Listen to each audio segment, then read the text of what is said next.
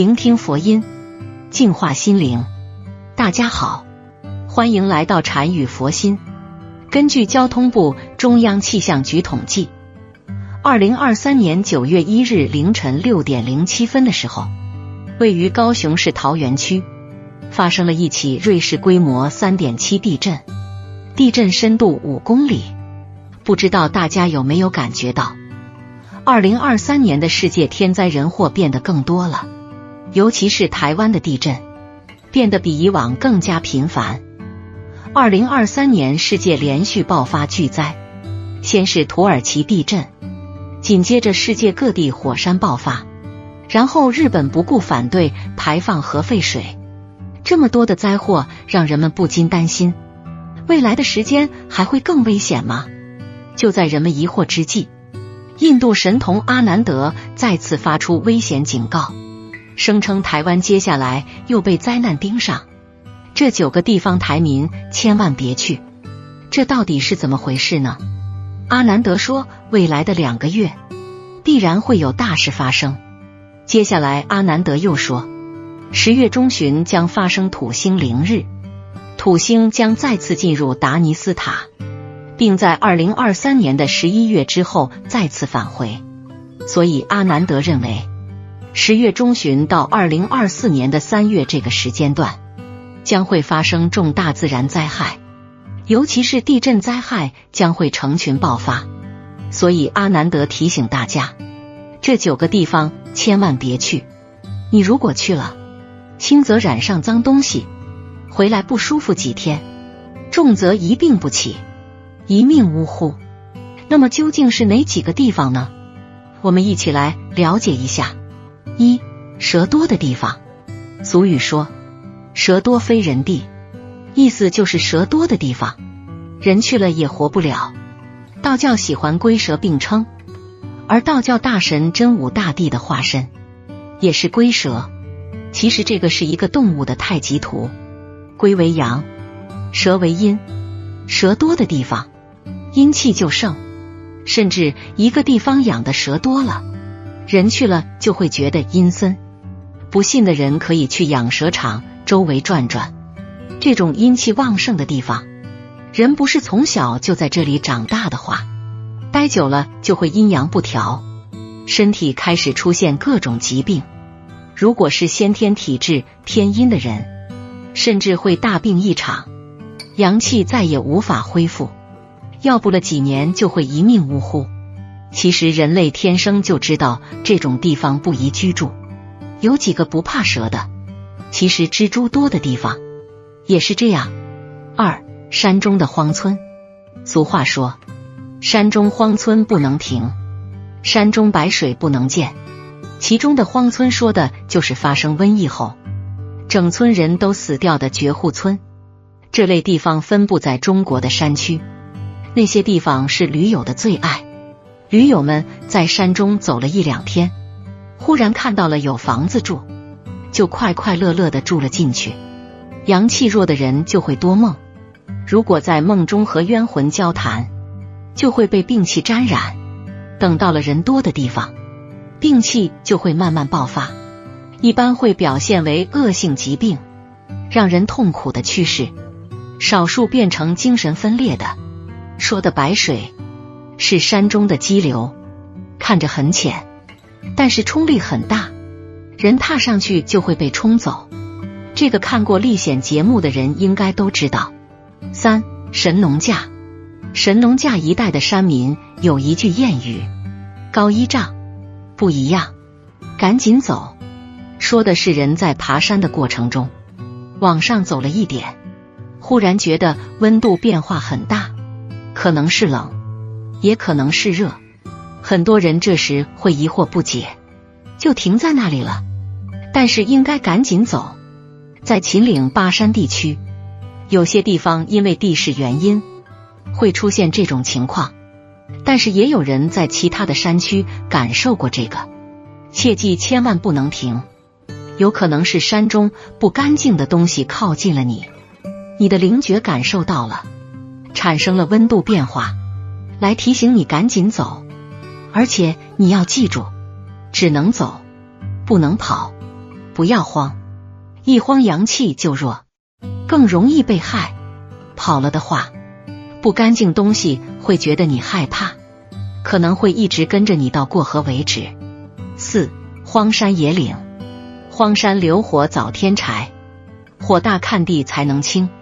这个是秦岭巴山一带山民流传的一句谚语，现在已经没多少人知道了。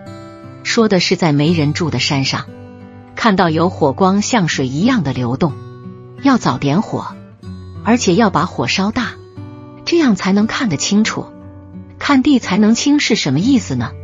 那边的老人说，坡上的路很多地方都是险路，人不留神就要摔倒，而摔下去了，基本就不会有活路了。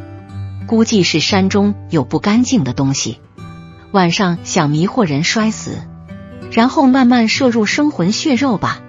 五老屋旧宅。某些老屋旧宅会在晚上发出老人咳嗽或听不清的讲话声，有些人意外死了或者人老不愿走的，磁场还会留在生前那里。这样的情况在道教中称为鬼。这种闹鬼的地方，普通人很难确定吉凶。有的老鬼比小鬼还难缠，会让被缠住的人慢慢疯掉。六风水眼。古代人为了城池安全，会在城中设置一个风水眼。北京的是北新桥的海眼，关于这里有很多故事，大家可以去看看。风水眼在北方城池，一般是位于东北角；而在南方城池，则多在西南角。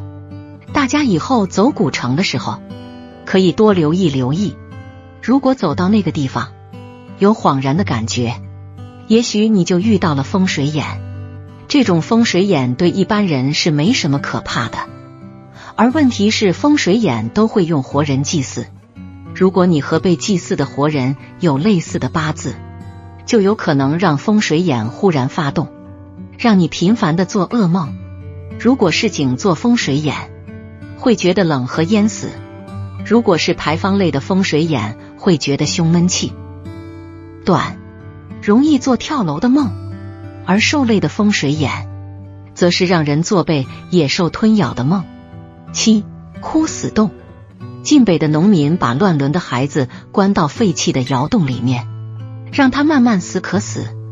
而在古代中国，这种地方在农村其实很多，在上个世纪才慢慢废弃。如果你在北方旅游，看到了那个窑洞，阴森恐怖。周围又很偏僻，那么就很有可能是枯死洞了。这个地方千万不要去，实在是容易见鬼。八地松，相传在中国古代，有松树是越长越矮。松树本是高大直上，怎会有越长越矮的地松？其实，在藏经里就有记载：“铜山不可葬”，说的就是草木不生的山上不能葬人。而这种险地可能会有松树趴着地上长，但是这种松树很快就会被雷劈。有幸见到的人，还是看看就好吧，别靠近了，触之必死。九地骸，插在地上的骸骨，这种绝地，据说是古时候镇压妖魔鬼怪的绝地，阴气很重。很多看过《水浒传》的朋友应该知道。龙虎山有个伏魔之地，封印着一百零八个妖魔，被洪太尉放走。听人说，二零零二年，在南方某城市，挖掘机工人挖开了土地，发现怪异的骸骨，而且是立起来的，带角的头上还有白毛。看到那个的工人当天晚上就死了，尸检报告说是猝死，但是那死相很骇人。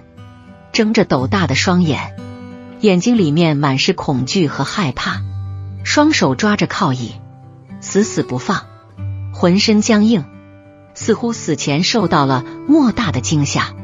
过了一段时间，另一个知情的工人也死了。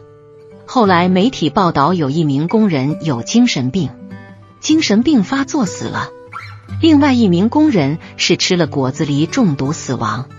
此后。施工队也停止了施工。除了不要去以上九大阴气之地，大家在家里也要注意，这些东西千万不要带进卧室。卧室是每个人非常私人的区域，也是吐故纳新、恢复元气和休养生息的场所，因此在家居风水中也显得尤其重要。一旦卧室的风水被破坏，不仅会影响运势、感情，甚至连健康都成问题。接下来和大家分享一下绝不能进卧室门的东西。第一，大鱼缸。现在不少人都喜欢养鱼。因为鱼有好的寓意，不仅能陶冶情趣，还有招财之效。但是建议卧室内不要摆放较大的鱼缸，不但有潮气，特别是属火的人会相克的。本来卧室的空间就不大，再摆放大鱼缸就显得阻碍地方。另外，鱼缸越大，水就越多，湿气就会越重。摆放在卧室会扰乱原本稳定的气场，长期下去身体肯定会受到影响，运势下降更不用说。第二，古董，尤其是古墓中出土的古董，是不宜摆放在卧室中的。虽然古董有很高的收藏和观赏价值，但古董属于已故者的东西，带有较强的阴气，容易带来不太好的煞气，因此。若是将古董摆放在日常休息的卧室里，很容易导致邪气附体，在风水上来说是非常不利的。第三，排位遗像，一般来说，祖先牌位的遗像都是供奉在客厅神台上，这样既是对先辈的尊重，也能起到镇宅保平安的作用。但是，如果将牌位遗像摆放在卧室是非常不妥的。因为牌位遗照属于先人的东西，自身带有较强的阴气，如果摆放在卧室，很容易导致卧室内部阴阳失调，从而导致出现睡眠和脾气问题。如果长期摆放下去，也会容易导致夫妻感情出现问题。老人的卧室更加不宜摆放，否则容易导致老人思念情绪过重而伤感伤身。第四不利的挂画，在卧室里挂挂画并不是不可以，但是挑选的图案一定要是有利的、寓意好的。因为卧室是家中休息的地方，所以挂画的图案最好以温馨平和为主。如果是野兽打斗或者是吵闹的图案，都是不适宜挂在房间里的。同时，与卧室主人相冲相害的图案也不要挂在卧室里。否则容易影响家庭关系的稳定，还会造成卧室主人的健康问题。总而言之，很多不能去的地方或者卧室的风水禁忌，并不是空穴来风，而是基于各种现实生活中的例子和经验总结出来的。所以，我们应该积极改变不良的生活习惯，远离不利于身心健康的环境，才能过上幸福。健康的生活，好了，今天的视频到这就结束了。如果您喜欢本期内容，请给我点个赞，也可以分享给您身边的朋友看看。不要忘了右下角点击订阅我的频道，您的支持是我最大的动力。我们下期再见。